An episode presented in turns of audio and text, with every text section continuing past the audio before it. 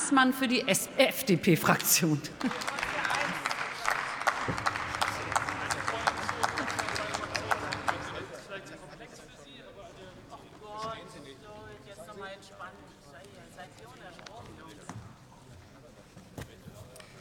Sehr geehrte Frau Präsidentin, geschätzte Kolleginnen und Kollegen! Der brutale Angriffskrieg Russlands auf die Ukraine wirkt sich nicht zuletzt auch auf die Lebensmittelpreise aus. Jeder von uns kann dieses Phänomen aktuell in den Lebensmittelmärkten beobachten. Besonders betroffen sind davon die Schwächsten unserer Gesellschaft, weil sie natürlich einen besonders hohen Anteil ihres Haushaltseinkommens für Nahrungsmittel aufwenden müssen. Wir als Ampelkoalition haben den Handlungsbedarf erkannt und schon vor Monaten begonnen, Entlastungs- und Unterstützungspakete zu schnüren.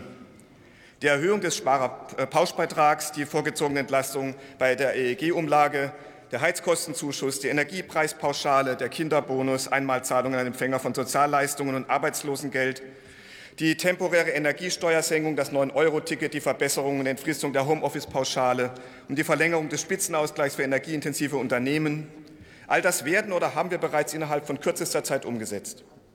Mit dem dritten Entlastungspaket und dem wirtschaftlichen Abwehrschirm werden es insgesamt bis zu 300 Milliarden Euro an Entlastungen und Unterstützungen sein, von denen die Menschen in unserem Land profitieren. Damit geben wir den Menschen in unserem Land wieder mehr Handlungsspielraum. Es ist erstaunlich, Es ist erstaunlich, wie die aktuellen Zeiten das Hufeisen wieder zusammenbringt. Linke und AfD sind sich einig, sogenannte Grundnahrungsmittel sollen von der Umsatzsteuer befreit werden. Für die Umsatzsteuer tut mir das leid. Jedes Mal, wenn sich unser Land einer Herausforderung gegenüber sieht, wird diese arme Sau durchs Dorf getrieben. Mal von rechts, heute mal von links. Lieber würde ich mit Ihnen darüber sprechen, die Umsatzsteuer endlich zu vereinheitlichen und zu vereinfachen. Eine Besteuerung, die davon abhängt, wie viel Milch in meinem Kaffee ist oder ob ich die Brezel in der Bäckerei oder davor zu mir nehme, ist schwer zu erklären. Auf diese Unstimmigkeiten verweisen Sie ja auch selbst. Nur die richtigen Schlüsse ziehen Sie nicht. Anstatt gute Oppositionsarbeit zu machen oder darauf hinzuweisen, dass man die Schwächen des Umsatzsteuersystems endlich grundlegend angehen sollte, machen Sie das Gegenteil. Sie wollen den Kreislauf immer neuer Verschlimmbesserungen einfach weiterführen. Ein Flickenteppich kann nicht dadurch besser werden, dass immer neue Flicken angenäht werden. Dabei ist Ihnen doch offenkundig gleich selbst ein ganz grundlegendes Problem mit Ihrer Initiative aufgefallen. Im Juni bringen Sie einen Antrag zur Senkung der Umsatzsteuer bei Grundnahrungsmitteln ein. Einen Monat später fällt Ihnen selber auf, dass, ich, äh, dass es bei der dafür grundlegenden Definition eines Grundnahrungsmittels hakt und reichen einen zweiten Antrag nach. Schön wäre es natürlich gewesen, direkt zu Beginn einen ganzen Vorschlag zu machen. So ist es nur ein Klein-Klein geworden, das wir nicht unterstützen. Im Zusammenhang mit der Umsatzsteuer gibt es viel zu tun. Gemeinsam mit unseren Partnern haben wir abgesprochen, noch in dieser Wahlperiode das Besteuerungsverfahren umfassend zu digitalisieren.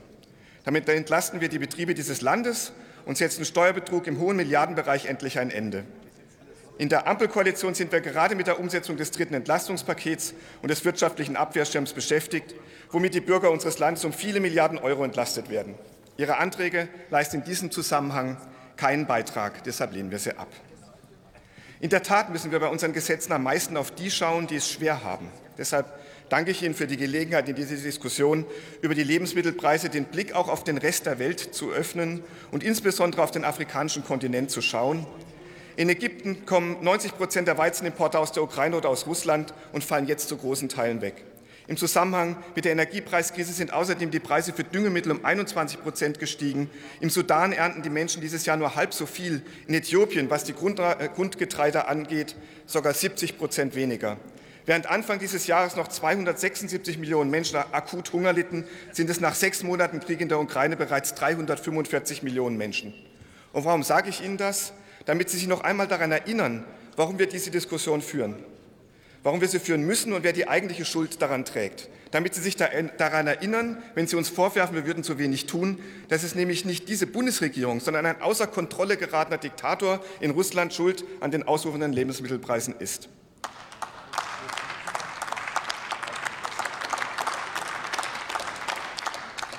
Ein Verbrecher, der einen sinnlosen, menschenverachtenden Krieg gegen die Ukraine führt und sich dabei nur gegenüber den von Lebensmittelimporten abhängigen Millionen von Menschen in Afrika noch rücksichtsloser und menschenverachtender verhält und der leider von den beiden radikalen Flügeln dieses Hauses immer noch zu viel Unterstützung bekommt. Vielen Dank.